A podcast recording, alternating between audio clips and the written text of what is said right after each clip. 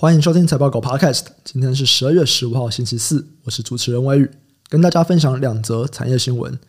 第一则新闻是欧洲的药品现在短缺的状况加剧了。我们要先来了解一下药品这个产业哦。中国政府啊，近年来支持了多项的医药政策。根据中国医药报的统计，中国还有印度的原料药供应，全球占比从二零零八年只有十六点七趴，上升到了二零一九年有四十七趴。以欧洲市场为例哦。到二零二二年的年中，中国企业共拥有八百九十九个有效的 CEP 证书，大概有九百多个原料药种在欧洲的市场上销售，同时也是欧洲最大的原料药来源地。《华尔街日报》报道，医疗保健集团还有制药业者指出，现在欧洲有抗生素荒，主要就是因为在各国逐渐解封下，生病人口就逐渐的上升了，因为大家更多的这种群聚啊，更多的人传人的状况，导致药物的需求反弹。但是呢，中国的风控使制造商面临了药品材料还有包装上面供应延误的问题。先前啊，欧洲就有多个国家传出了抗生素的供应荒。那由于中国抗生素原料药占国际市场有三十趴，加上近期中国的防疫政策又从动态清零转向与病毒共存，主要染疫人数的剧增，那中国人民也开始在囤积各类药物，更加剧了欧洲药品供应链短缺的状况。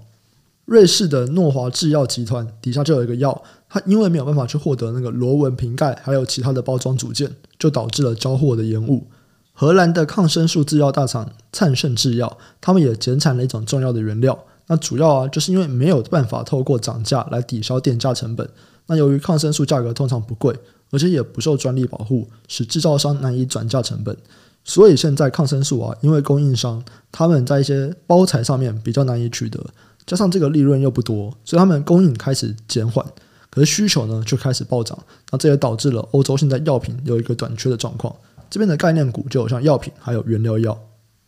第二则新闻是明年的货柜航运将会面临运力供给还有长约降价的问题。现在我们大家都知道嘛，因为全球的这个经济开始放缓了，所以对于航运的需求开始降低。那这是在需求部分。那现在呢，有一个消息是，诶，供给部分看起来也会降低，这有没有办法帮助航运业在目前可能供过于求的状况，赶快到供需平衡？这就可以关注一下。国际海事组织啊，他们就寄出了船舶能效指标，还有像碳强度这类规定。它这个规定将会在二零二三年的一月一号开始生效，这将会影响船舶的有效运力供给。这东西是什么？主要就是现在啊，大家想要针对于航运业者来看一下他们排碳的状况。所以新规定实施以后，每一年都会对船舶进行碳强度的验证。表现不佳的船舶，暂时现在还不会有惩罚性的后果，但他们必须要制定改善计划，并且纳入船舶能效指标。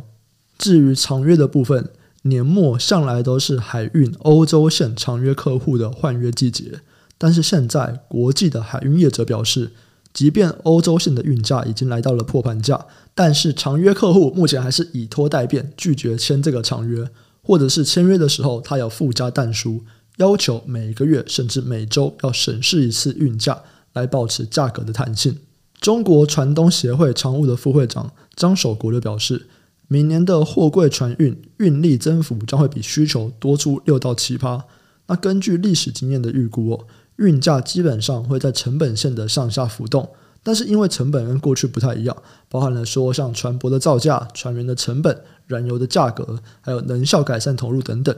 所以船东的收益盈亏线其实会高于过去正常年的水准。那可以确定的是，明年货柜海运的长远价格将会大幅的降价。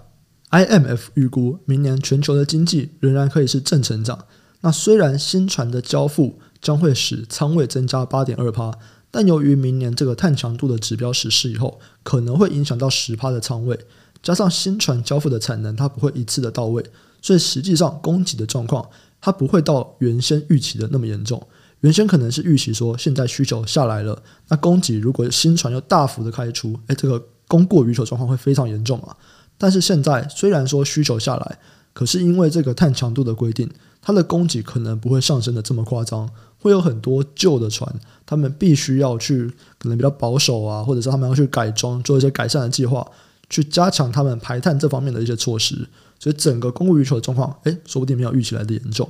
这边的概念股就是货柜行。以上新闻的相关资讯还有相关概念股的清单，我们都列在网站上，点选资讯栏财报狗新闻链接都可以看到。也可以透过这个链接订阅财报狗新闻，我们每天都会帮你整理产业动态还有最新消息，寄到你的信箱。我们今天的集就先到这边，明天再见，拜拜。